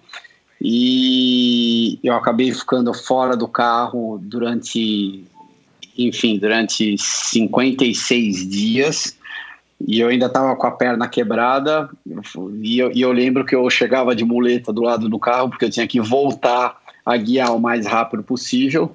Eu entrava no carro, fazia o que eu tinha que fazer, daí a hora que eu parava no box de novo, tinha alguém com uma muleta do lado do carro me esperando, eu uh, segurava a muleta e uh, ia para de trás do carro, pulava depois aquela muletinha no box lá que a gente tinha, principalmente aqui nos Estados Unidos. Um, então, eu, eu sempre corri bastante a minha vida inteira, inclusive participei de, de uh, já de algumas provas. Nunca fui um corredor profissional, mas eu, eu acho que eu, eu tinha marcas decentes. Uh, então, enfim, isso me ajudou muito no meu condicionamento. Quando eu quebrei a perna, eu não podia correr e eu, eu tive que começar a pedalar. E na época uh, foi o, se eu não me engano, Zé Rubens Delia, que você é óbvio que deve conhecer. Uh, claro, ele, claro. Foi, ele, foi, ele, ele foi técnico da, da equipe de ciclismo brasileira durante uh, alguns anos e, e, ele me ajudou bastante. Ele que praticamente me ensinou é, o, o, básico, aquele primeiro contato que você tinha com uma, ou, ou, aquele primeiro contato que você tem com, com uma speed e o atleta. E, e foi assim que eu comecei. Daí a minha primeira bicicleta que eu tive foi uma, uma Speed GT, uh, é, que, que inclusive o quadro era enorme, era um quadro grande, uh, large, né, que, que, era, que era muito grande para mim. Daí, à medida que eu fui aprendendo, que eu fui entendendo como é que era, que eu, eu, eu fui vendo a dinâmica do esporte, eu fui uh, me adaptando e eu acabei levando o negócio relativamente a sério. Quero deixar bem claro, nunca fui nenhum profissional disso, mas eu cheguei a fazer o quê? 15, 18 mil quilômetros por ano andando de bicicleta. Uau. Então era. Não, e, e levando uma carreira como piloto, Exatamente. né? Não era tua. Isso, enfim. Isso. É. Então não era que eu, que, eu, que eu só andava de bicicleta, porque se eu só andasse de bicicleta, daí provavelmente eu teria feito mais quilometragem, mas tinha. Às vezes eu estava fora de casa durante uma semana. Pois e é. eu não podia pedalar. Uh, e daí isso acabou me ajudando muito no automobilismo, uh, porque me deu uma condição física muito boa. E, e, eu, e eu, e eu, o que eu mais gostava na época da Speed era de andar no meio do pelotão, por causa do, por causa do vácuo, por causa do. do, do, do enfim, você tem que estar muito ligado o, o tempo todo. Afinal de contas, você está andando a praticamente um dedo um do outro e, e você sempre tem que estar tá pensando na frente. Você não pode estar tá olhando para tua roda que está exatamente na tua frente. Você tem que estar tá olhando um pouco Exato. mais para frente, porque se você olhar pra, só para tua roda já é tarde demais. Se for acontecer alguma besteira, ela com certeza vai acontecer com você. Se você olhar mais para frente o tempo todo, você ainda tem uma chance muito pequena de conseguir salvar, mas provavelmente você não é, vai você salvar. consegue ter uma previsibilidade e um tempo de reação caso aconteça alguma coisa. Exatamente, mas foi uma coisa que eu, eu me identifiquei bastante. E eu acho que de toda a época que eu pedalei, foi a, a, aquilo que eu gostava de fazer mais. E morando aqui nos Estados Unidos, é, em Key Biscayne, a gente tinha pelotões que, que entravam, enfim, sempre era seis e meia, sete horas da manhã, bem cedo, quando não tinha carro, uh, davam duas, três voltas lá na ilha e depois eles saíam. Então, ou seja, andava todo mundo num bolo durante 20, uh, eh, desculpa, durante 30, 40 quilômetros, e daí esse era o nosso treino. Daí o resto do treino você ficava girando sozinho. Uh, mas eu gostei muito disso daí, Uh, e daí eu acho que o, o a, a, segunda ligação que eu tive com a bike foi é, o pessoal, de repente, lá da, da mata, por parte é, lá do Kiki, de todos os irmãos deles, quando eles estavam naquela pegada de mountain bike, tudo, e eu sempre tive muito contato com eles, e eles falaram, pô, pô ninja, você tem que vir para cá, você tem que experimentar isso daqui e tudo. E como na minha infância eu já tinha andado de moto de terra, foi, foi relativamente fácil para eu conseguir fazer essa transição. Daí eu, eu fui para lá, fiquei alguns dias uh, com eles, e, e daí foi quando eu comecei a andar de mountain. E com certeza foi, eu acho que uma das melhores coisas que eu fiz na minha vida. Então, uh, isso daí foi muito legal, porque eu, eu, sou um cara bem outdoor, eu adoro a natureza, adoro estar viajando, e, e, e, o lance do mountain foi, foi, foi muito legal, porque você consegue tudo isso, você consegue estar praticando um esporte, você consegue estar pilotando Concordo, é. a bike, só que você está no meio do nada, você, você não tem contato com as pessoas, você está no meio da natureza, você está no meio do nada, então isso também foi legal, Daí, depois de alguns anos andando de mountain, eu acabei fazendo uh, a prova lá do Brasil Ride por, por uh, três vezes, que provavelmente foi a maior loucura que eu fiz na minha vida, porque é difícil. é difícil, uma, uma, uma bem difícil. E principalmente se você quer ser dentro das suas limitações, evidentemente. Eu não era nenhum atleta profissional, mas se você quiser ser competitivo dentro das suas limitações é mais difícil ainda, porque é uma coisa você terminar a prova. Tudo bem, você vai lá se arrastando, sem compromisso nenhum, você termina. Não é a coisa mais complicada do mundo você terminar a prova. Agora, se você quiser, dentro do seu mundinho, ser competitivo, é difícil.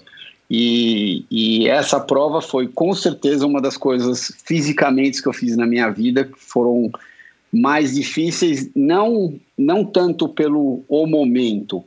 De repente eu fiz uma prova correndo a pé que, meu, o coração realmente saiu na boca, mas porque é Sim. muita martelação, é um dia após o outro. E no Exato. final do terceiro dia, você ainda olha para frente, você fala: Meu Deus do céu, eu ainda tenho mais três dias disso daqui, e você já está você já tá morrendo. E a única coisa que você pensa em fazer quando você termina as etapas, a única coisa que você pensa em fazer é comer e dormir, mais nada. Você não tem nem vontade de, de falar com ninguém no telefone, não tem vontade de, de assistir televisão, de nada. Então, eu lembro quando a gente terminava as etapas, principalmente as etapas longas de, de seis, sete, oito horas, era um, um, prato desse tamanho de comida, daí passava umas três horas mais ou menos, o corpo queria mais comida, era, era impressionante, daí comia outro prato de comida e você só queria descansar.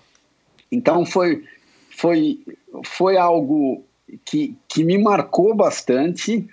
E, e daí, uma das coisas que eu nunca mais vou esquecer foi, foi numa das etapas um, que tinha um desnível, a gente estava descendo por, sei lá, 600, 700 metros de trilha descendo para baixo. E foi a parte da prova que eu mais me interessei, que eu, que eu, que eu adorei, para dizer a verdade porque você estava pedalando, ou seja, você estava sofrendo menos, só que você estava pilotando a bike, que é, é, é, é, exatamente aquilo que eu fui criado a minha vida inteira, era, era de poder guiar. Daí eu, eu cheguei lá embaixo e falei, bom, deve existir um esporte que é só parecido com isso. não tem o sofrimento de você ficar pedalando quando você tem que pedalar, sei lá, 30, 40 quilômetros uh, com vento contra, Uh, enfim, ou, e, e, essa outra parte eu, eu nunca curti, para dizer a verdade. Eu sempre fazia com um certo sofrimento. Daí, depois do meu terceiro Brasil Ride, eu comecei a olhar o, o que estava acontecendo. Foi, foi quando uh, eu. Quando foi isso? Foi em 2012 ou 13, mais ou menos. Eu comecei a olhar outras oportunidades de esporte que tinha e foi quando eu, eu, eu, eu aprendi do enduro. Ah, o que, que é o enduro? O que, que é o downhill? O que, que é... e aí as primeiras imagens que eu vi, eu falava, nossa, que loucura isso daí. Mas nunca que eu vou fazer isso daí. Só que depois que você vai entendendo como é que o esporte é, e, e, e você vê que, tudo bem, tem um certo risco, mas o risco é muito menor do que as pessoas imaginam quando você olha de fora. E, a, uhum. não foi cativante para mim. E, e, e, daí eu, eu fiz a minha, a minha última transição. eu diria que de um, de um cara de, de uh, cross country para um cara de all mountain. Hoje em dia eu sou um cara all mountain e uh, mais endureiro e, e, que eu só estou curtindo descer. É, e, e, é, e, é, lógico, a gente está entrando numa fase nova agora com uh, todas as bikes elétricas, inclusive eu já tenho uma aqui em casa, tudo. Uh, que, que eu acho que vai mudar o esporte também. Eu, eu acho que uh, a bike elétrica vai dar uma dinâmica completamente nova no esporte, porque você faz o esforço físico menos do que, do que antes. Então, antes, por exemplo, você andava duas horas, duas horas e meia, você já estava no osso, já queria voltar para casa. Hoje em dia, você vai conseguir andar talvez as mesmas duas horas e meia, três horas, só que com uma qualidade muito melhor. Você ainda vai conseguir voltar para casa, sair com a sua filha, ir no cinema de tarde, é, poder conversar com as pessoas. Antes, quando você andava duas horas e meia ou três horas num lugar realmente íngreme, é, você voltava para casa, você queria ficar dormindo a tarde inteira, você não queria falar com ninguém. E eu, eu, eu, acho que a bike elétrica vai deixar a comunidade muito mais sociável, na minha opinião. Mas então essa, é, é, essas três foram as, as três transições minhas e, e hoje em dia eu estou nessa última que eu estou curtindo demais e eu tenho certeza que é essa que eu vou ficar porque tem o lado pilotagem e, e, e, e o, o, o, lado de você ter que guiar é o, é o, é o lado que eu mais curto. Uhum. Você é um bom piloto de bicicleta? Ah, não sei se eu sou um bom piloto de bicicleta, eu sei que eu me defendo. Eu, eu, eu, eu, eu acho. Mas você não vai para o chão toda hora, você você fica em pé, você, você consegue ler, fazer uma leitura de terreno.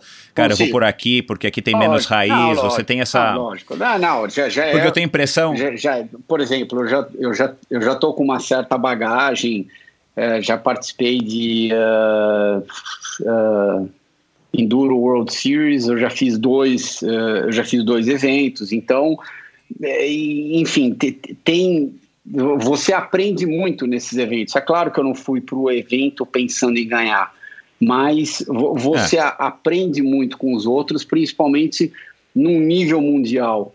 E eu acho que eu tenho essa leitura. Agora, eu posso melhorar? Sem dúvida nenhuma. Eu posso sempre melhorar, uhum. a gente sempre pode melhorar. Mas o, o mais importante hoje em dia é eu me divertir é, da melhor maneira possível e, e, andando em lugares diferentes. Eu adoro andar num monte de lugares diferentes. E hoje em dia eu posso dizer que, por exemplo, eu já andei em bastantes lugares diferentes no mundo inteiro, seja na Europa, quanto nos Estados Unidos, uh, Brasil, Uh, um deles lá na Europa foi, inclusive, lá com uh, o nosso amigo Vitor Meira, que foi comigo, mas isso já foi que, uns cinco anos atrás, mais ou quatro anos atrás, a gente foi para a Escócia, uh, daí ficamos lá três, quatro... Uau, que legal, cara, nos Highlands. Isso, exatamente. Então, e, e isso te dá um nível de aprendizado muito grande. E, é, e, é, e, é, e, é, mais ou menos isso que eu estou tentando curtir hoje em dia da melhor maneira possível. Você, você vê similaridade entre a, a bicicleta, o mundo do ciclismo, com a tecnologia que, que a gente tem hoje, né? Como, por exemplo, as bikes elétricas de hoje, como os câmbios ele eletrônicos e tal com, a, com a, o automobilismo? Você, você percebe aí um, uma, um paralelo? Total, principalmente é, do, do ponto de vista do, do, da pessoa que anda de enduro, downhill, eu acho que tem dois paralelos bem grandes. Primeiro, a suspensão que, que, é óbvio que é, exige bastante da bicicleta, consequentemente é, do atleta. Segundo, a pilotagem. Você está numa bike de estrada, por exemplo, numa speed, você já não tem esses dois elementos, porque a bike de speed é uma bike rígida. E quanto mais rígida ela é, mais eficiente ela é. Mas você não tem o lado da suspensão. E a outra coisa você tem que ter por exemplo, você tem que saber pilotar a bike de speed, mas num certo ponto, na minha opinião, muito menos do que muito você menos. tem que saber num, numa mountain bike. E, pelo amor de Deus, não é nada contra ciclista. Eu, eu, eu não sou daqueles caras e, ah, mountain bike odeia ciclista, ciclista odeia mountain eu, Ainda bem, não, é, não, porque aqui também eu, todo mundo gosta de todo daí, mundo. Entendeu? Aqui. Tanto que eu comecei a minha história na bicicleta no ciclismo. Eu, com certeza, devo muito para o ciclismo. Uh, mas eu são coisas diferentes. E se você perguntar para mim o, o que, que, é mais parecido, sem dúvida nenhuma, é, o mountain bike, principalmente se, se você está participando de um mountain bike mais agressivo, como é, enduro, downhill, eu acho que tem tudo a ver com, com é, as corridas de carro. Legal. Você, você fez o primeiro, você fez os três Brasil Rides com o Odair Pereira, né? Exatamente. O primeiro você terminou, é... daí, o segundo... Daí a gente não terminou o segundo e a gente não terminou o terceiro. É, é isso para você é, for, foram derrotas, né, cara? Bom. Porque você largar e não conseguir nem terminar é horrível. Ainda mais uma prova em etapas dessa, né, cara? É frustrante, porque você, enfim, você vê que todo mundo tá continuando e você tá lá parado. É, você lida bem com derrota, derrotas de uma maneira geral? Não. Você aprendeu a lidar bem com as derrotas? Porque a gente conversou bastante, não exatamente sobre derrota, mas a gente conversou com o Vitor, né? É, da não vitória, né? Como é que você transforma um, um limão numa limonada sabendo da, das, das suas limitações e das condições que muitas vezes a gente não controla, né? Ainda mais num, num esporte como o de vocês. É, automobilismo não depende 100% de você, depende de uma série de pessoas, depende de carro, depende de N dos competidores, é óbvio, né? É o Odair me ensinou muito, mas e, e, eu tive muito contato com ele porque ao contrário do que as pessoas imaginam, ah, tá, então eu vou correr com fulano e as pessoas acham que você se encontra e, e daí, sei lá, uma semana antes da corrida tá todo mundo junto, você viaja até o lugar e corre.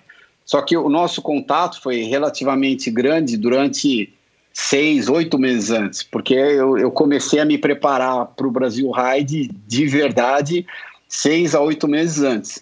Então a gente estava sempre treinando, e, e, é óbvio que tinha os dias que o treino era mais light, tinha, e tinha dias que o treino era dez vezes mais intenso. Inclusive, às vezes a gente tinha as nossas uh, discussões, mas de uma maneira geral, eu acho que o nosso relacionamento sempre foi muito bom. Uh, raramente a gente tinha é, as grandes brigas.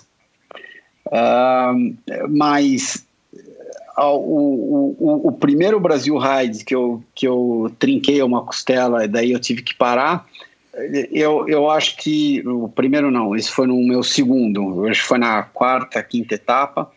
Da, daí acabou gerando aquela motivação, exatamente por isso que você falou, de fazer o terceiro de novo porque uhum. aquela sensação de derrota, aquela sensação de uau, eu me preparei durante meses, eu vim até aqui e eu não consegui fazer o um negócio.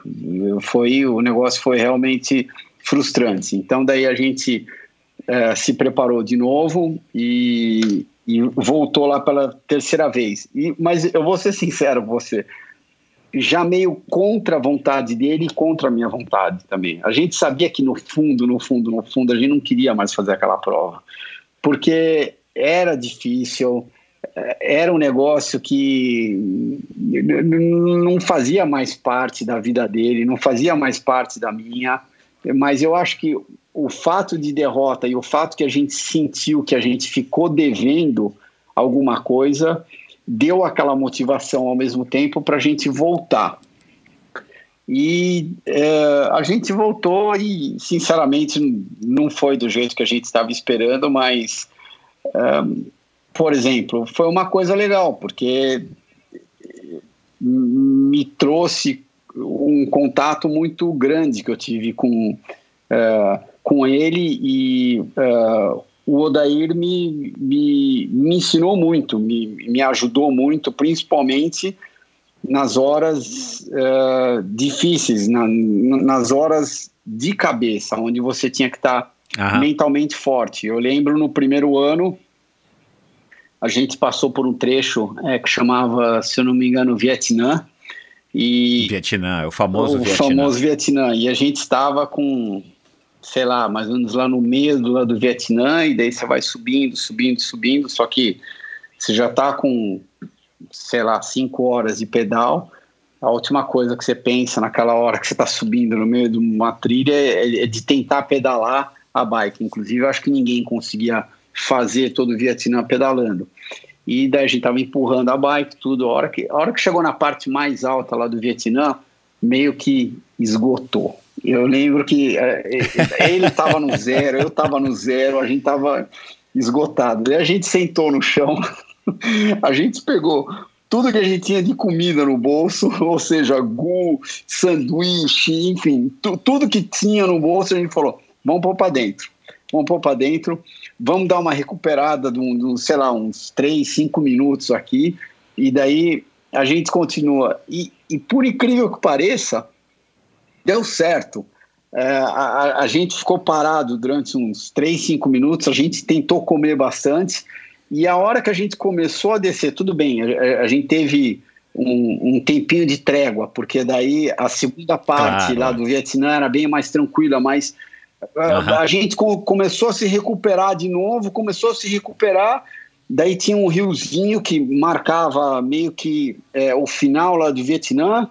Daí entrava, entrava numa estrada de terra que ia até o final daquela etapa, mas ainda faltava, sei lá, uma hora e meia de pedal, mais ou menos.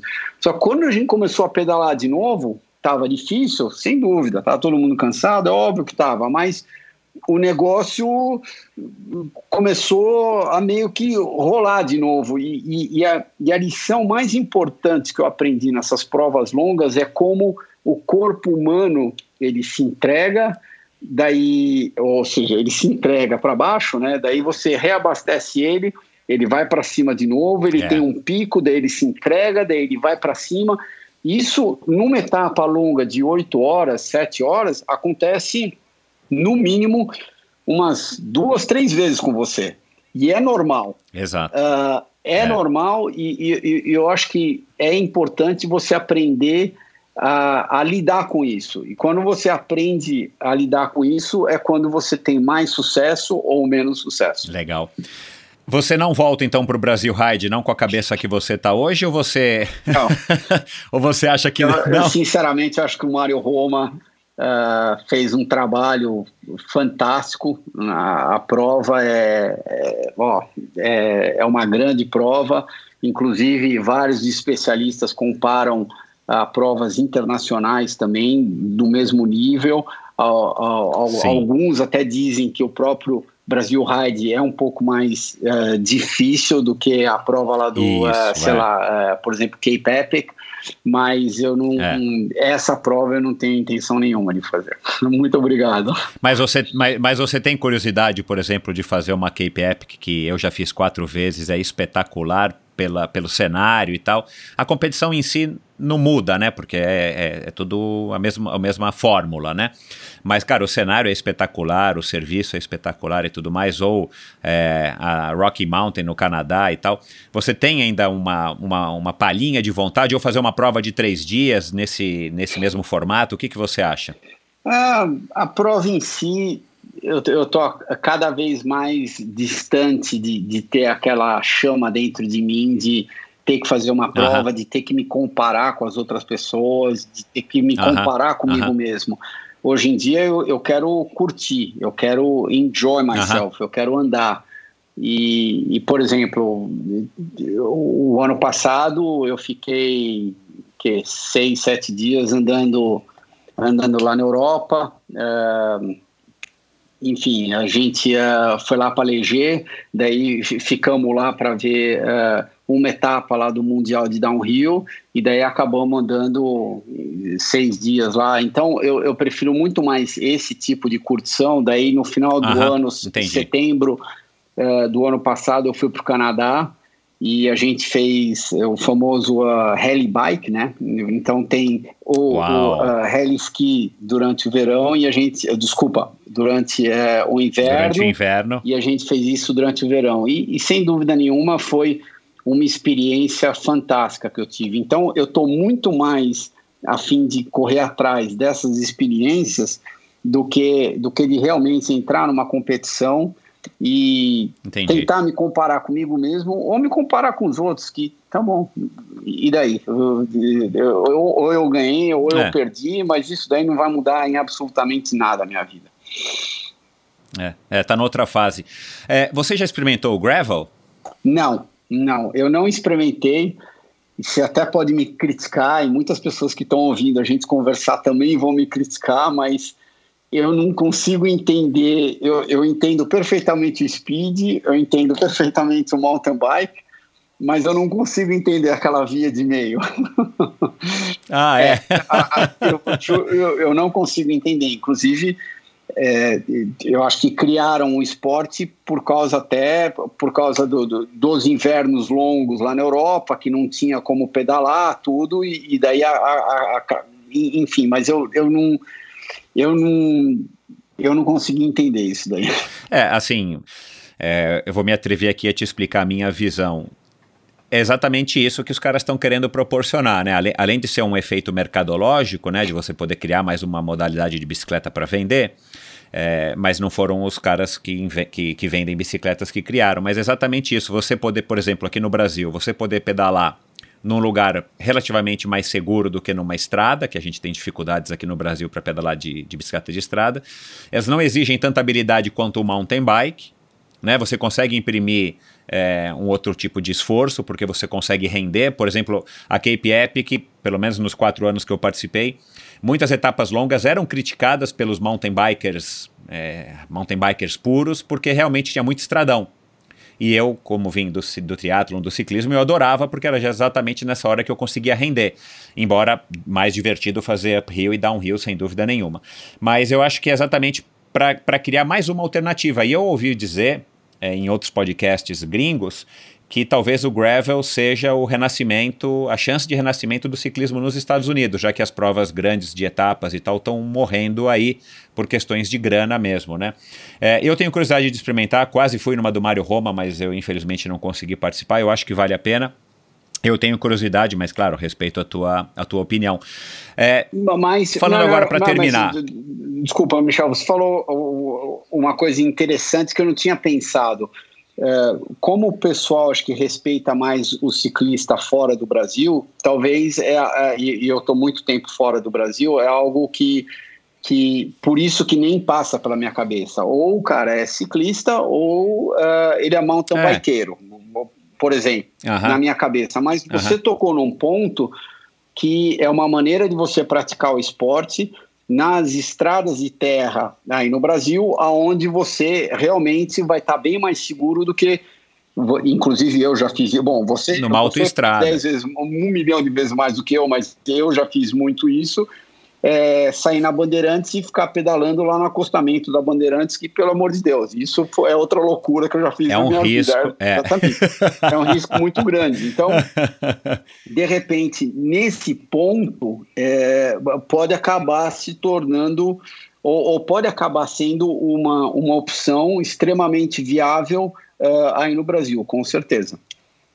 É, e, e, eu não sei se você sabe, mas assim, existe já grupos, né, o, o, o, kit da bicicleta próprio pro gravel, que ele tem que ser um pouco diferente, né, do mountain bike, do, do, do de estrada, e existem geometrias já próprias pro gravel, e então, assim, também tem esse aspecto de, de giribilidade, de pilotagem, de rendimento e tudo mais, né? As bicicletas com pneus mais largos. Então, também tem essa questão de que aí vem a parte mercadológica, cara, você também, para mudar de. ou para ter uma bicicleta gravel em casa, você vai ter que ter todo o equipamento de novo, igual mountain bike e bike de, de speed, né?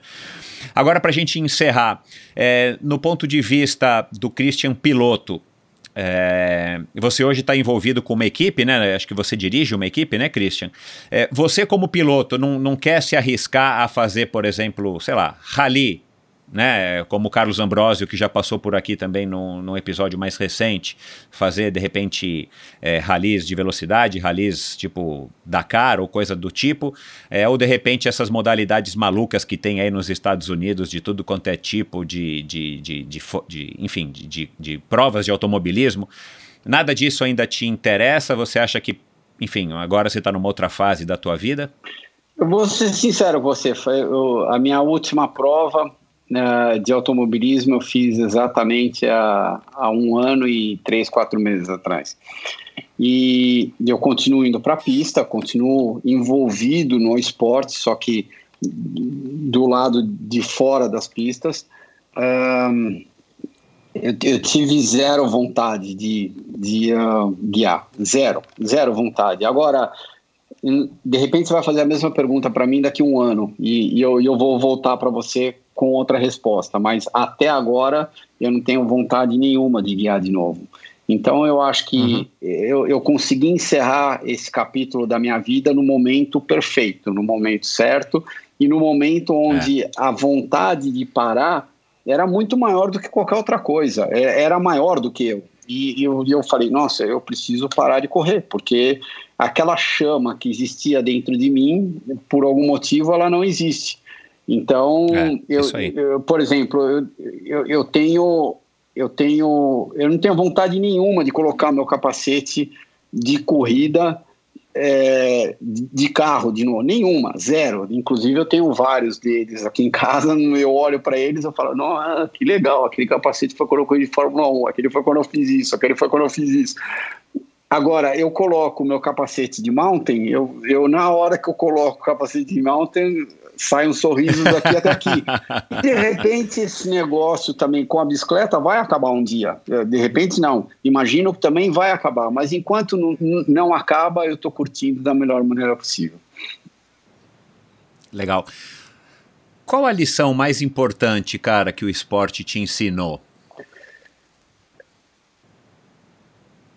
Acho que a lição mais importante é que é, nunca desistir, porque por pior que seja aquele dia, você consegue mudar a situação muito rapidamente num espaço de tempo muito curto.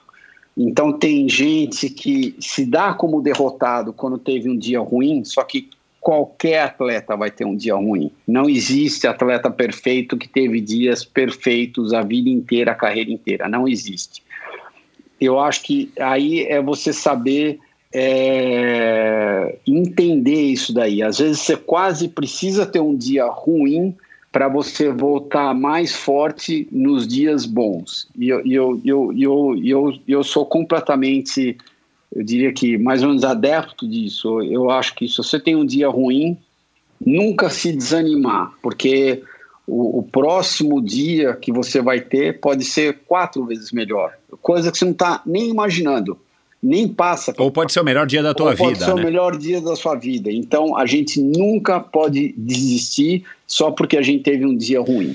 Você você ainda pedala né, em, em, em speed. Você ainda não, curte pedala. pedalar de speed? Não, não. Eu ah, não... esse atropelamento que você sofreu não foi de bike de estrada? Não, não, não, foi de mountain. Ah, cara, é assim, puta, a gente tá ouvindo. A, a, a, eu tô tão acostumado, infelizmente, a, ouvir atropelamento, não, né? Não, não, não, não, só graves, mas. Não, foi. Agora faz quatro semanas, eu tava andando em uh, Santa Cruz, uh, daí lá na Califórnia, daí uh, tinha um dos gaps que a gente tinha que daí fazer descendo normal, já no lugar que eu já tinha andado, já conhecia.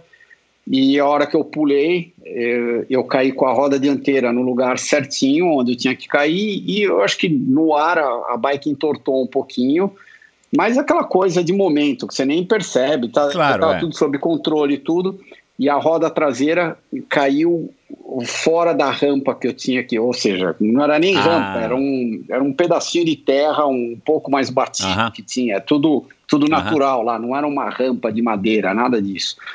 E daí uhum. ela caiu do lado de fora. A hora que ela caiu do lado de fora, a bicicleta rodou, mas foi tudo muito uhum. rápido. E claro, até que é. era um gap relativamente grande, então a gente vinha de um pulo mais alto, tudo. A hora que ela rodou, eu, eu fui direto com, com uh, a minha costela no chão, uh, do ah, lado tá. esquerdo, que ela, ela, ela rodou para o lado esquerdo, e daí eu, eu fui com o, o, meu corpo inteiro do lado esquerdo direto no chão. Tanto que ah. eu nem bati a minha cabeça no chão. E eu acabei Parou no ombro, na lateral do Exatamente, corpo. Exatamente. Eu, eu acabei quebrando cinco costelas, é, perfurando daí o meu pulmão, mas graças a Deus foi bem de leve. E fui fazer uma visitinha lá no hospital de, de, de três dias e tive que voltar para Flórida de carro, porque eu não podia voar por causa da pressurização lá do avião. Exato, é, é. É, cara, quando você me falou, eu não sei porquê, cara, eu já assumi que tinha sido, tivesse sido um atropelamento, assim, um atropelamento mais ou não, menos. Não, não foi nada disso. Inclusive, eu já subi na mesma mountain bike três dias atrás. Foi eu saí para girar no asfalto, evidentemente, pela primeira vez. Eu andei uma hora. Ontem eu andei uma hora e meia nela, mas só para só começar a me mexer. Eu tô quatro claro, semanas claro. que isso aconteceu. Eu acho que com entre seis a oito semanas ele deve estar zerado. Ótimo. Cara, para terminar, é, quem são os seus ídolos? Muito boa a sua pergunta. Sabe que eu, eu nunca tive um ídolo, algo que, nossa, essa pessoa me marcou, eu vou copiar essa pessoa ao máximo. Eu sempre tive, eu sempre admirei pessoas de muito sucesso, é, seja até no, no meu ramo ou num ramo que não tem nada a ver comigo. Então, para tentar entender por que, que essa pessoa teve sucesso, daí eu eu tentava ler sobre a pessoa, tentava aprender sobre a pessoa, por que, que ela teve su sucesso. Ah, ela teve sucesso por causa dessa característica, dessa e dessa.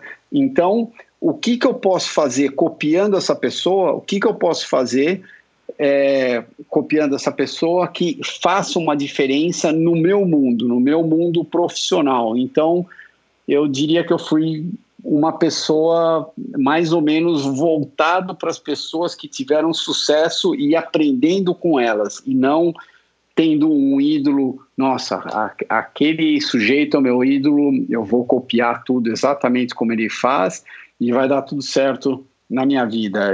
Eu adoraria que a receita fosse assim, mas infelizmente ela não é. Mas quais são umas pessoas que você pode citar que você admira, dentro ou fora do automobilismo? que são referência para você, que você procurou estudar e tudo mais? Uh, vamos falar dentro do automobilismo. Eu não sei porquê, uh -huh. eu, eu, não sei se era mais da época do meu pai, uh, que ainda estava correndo de Fórmula 1 e, e, a gente acabava passando um tempo junto, mas eu sempre tive muito carinho ah, pelo daí Carlos Reutemann, que corria de Brabham. -huh junto com meu pai. E eu acho que parte disso é porque a gente passava o tempo junto. Uh, e daí eu lembro quando eu estava começando a correr de kart, eu devia ter 12, 13 anos, uh, eu, eu fui num teste de pneu da Fórmula 1 lá no Rio de Janeiro. O Carlos estava no final da carreira dele, daí ele me viu, ele me chamou para ir lá no box, tudo, e daí a, a, a minha admiração por ele acabou ficando mais forte ainda, mais é aquilo que eu tinha comentado com você. Eu, eu nem enxergava ele como o piloto Carlos Reutemann, porque a gente se conhece, sabe? Uhum. Eu enxergava mais como a pessoa. E, e isso, não sei, naquela época, naquele período da minha vida, isso me marcou bastante. Um, mas ao, ao, longo da vida, eu acho que tiveram. E, várias pessoas, mas não, de novo, eu não fui um, uma pessoa muito de marcar isso, marcar aquilo. Ah, não, essa pessoa eu preciso. Eu, eu meio que tento extrair o máximo que eu consigo para mim, para eu poder aprender o máximo e daí meio que life goes on, entendeu? Qual é o próximo? Qual, qual, qual é a próxima uh, situação? Qual, quem vai ser a próxima pessoa que vai me ajudar? Eu, eu meio que sempre tipo, encarei desse jeito. Legal. É, você já levou a Manuela para andar de kart?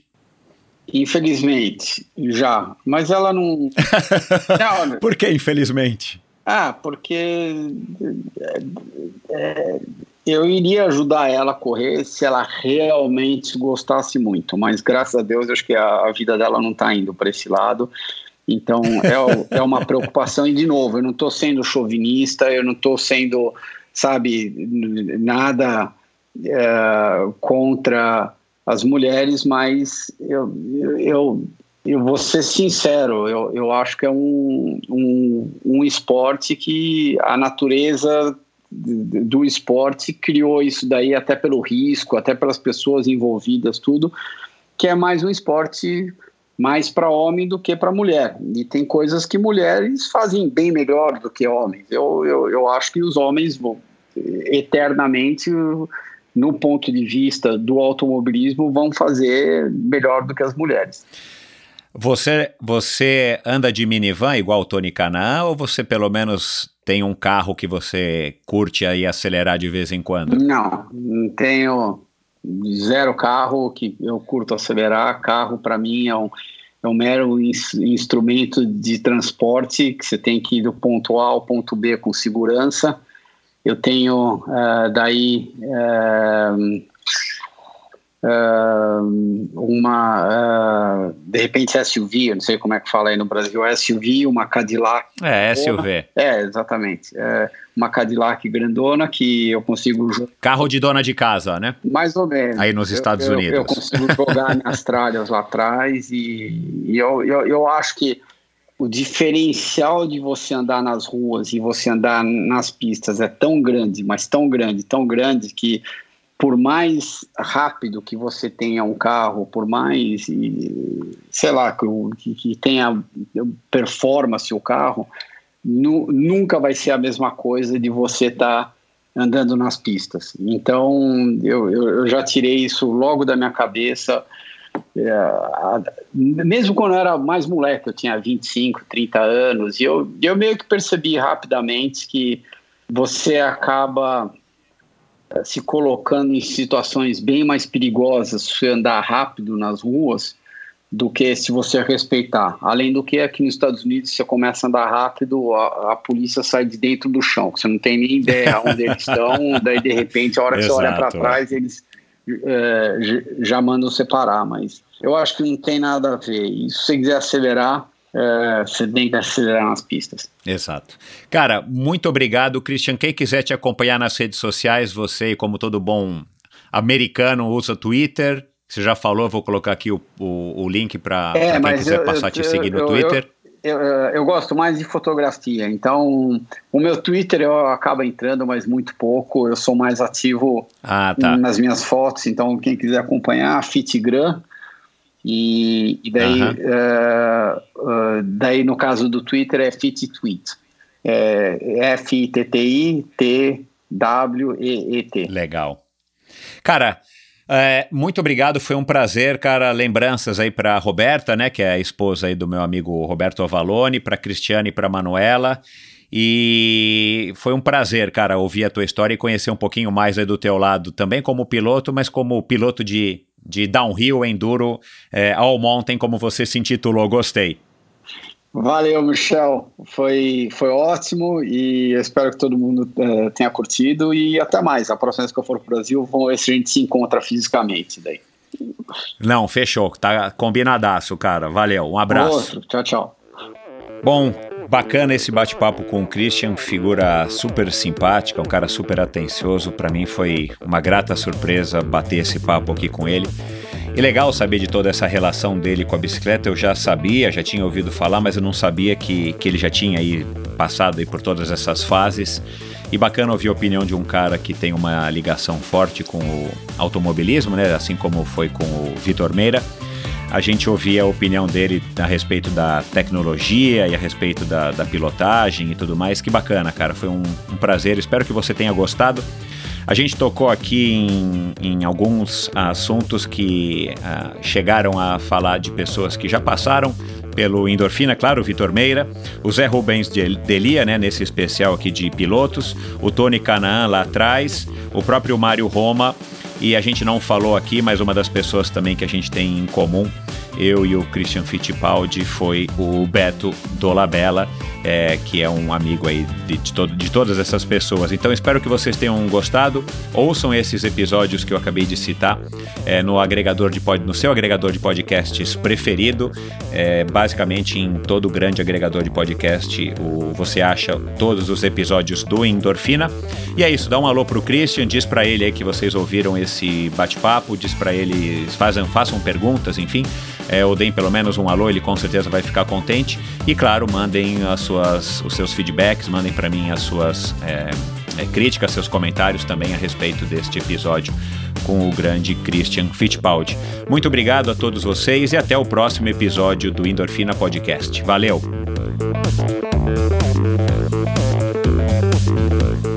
Esse episódio foi um oferecimento da Bovem Energia. A Bovem é uma comercializadora, gestora e geradora de energia. Assim como para os meus convidados, para a Bovem, energia é um assunto muito sério. Uma empresa sólida e confiável, com profissionais experientes e treinados para lhe oferecer agilidade no atendimento, robustez e competência na condução dos negócios. Saiba mais em bovem.com.br. De energia, a Bovem entende. E esse episódio foi apoiado pelo Mosqueteiros do Esporte, um site de patrocínio coletivo de atletas. Incentive um atleta profissional e receba ainda descontos em diversas lojas e prestadores de serviço. Seja a diferença na carreira de um jovem talento. Siga Mosqueteiros do Esporte no Instagram, Mosqueteiros do Esporte no Facebook e o site mosqueteirosdoesporte.com.br para você se informar como é que você pode apoiar e patrocinar um jovem talento a partir de 25 reais por mês. Obrigado por ouvir esse episódio do Endorfina. Acesse o endorfinabr.com, vá no post do episódio de hoje para conhecer um pouco mais sobre o meu convidado e alguns assuntos abordados em nossa conversa. Lá você ainda encontra todos os episódios do Endorfina. Siga o Endorfina BR no Instagram e confira imagens inéditas e inusitadas dos meus convidados. Participe enviando comentários e sugestões. Se você curtiu, colabore assinando o Endorfina no seu agregador de podcasts preferido e compartilhando com seus amigos.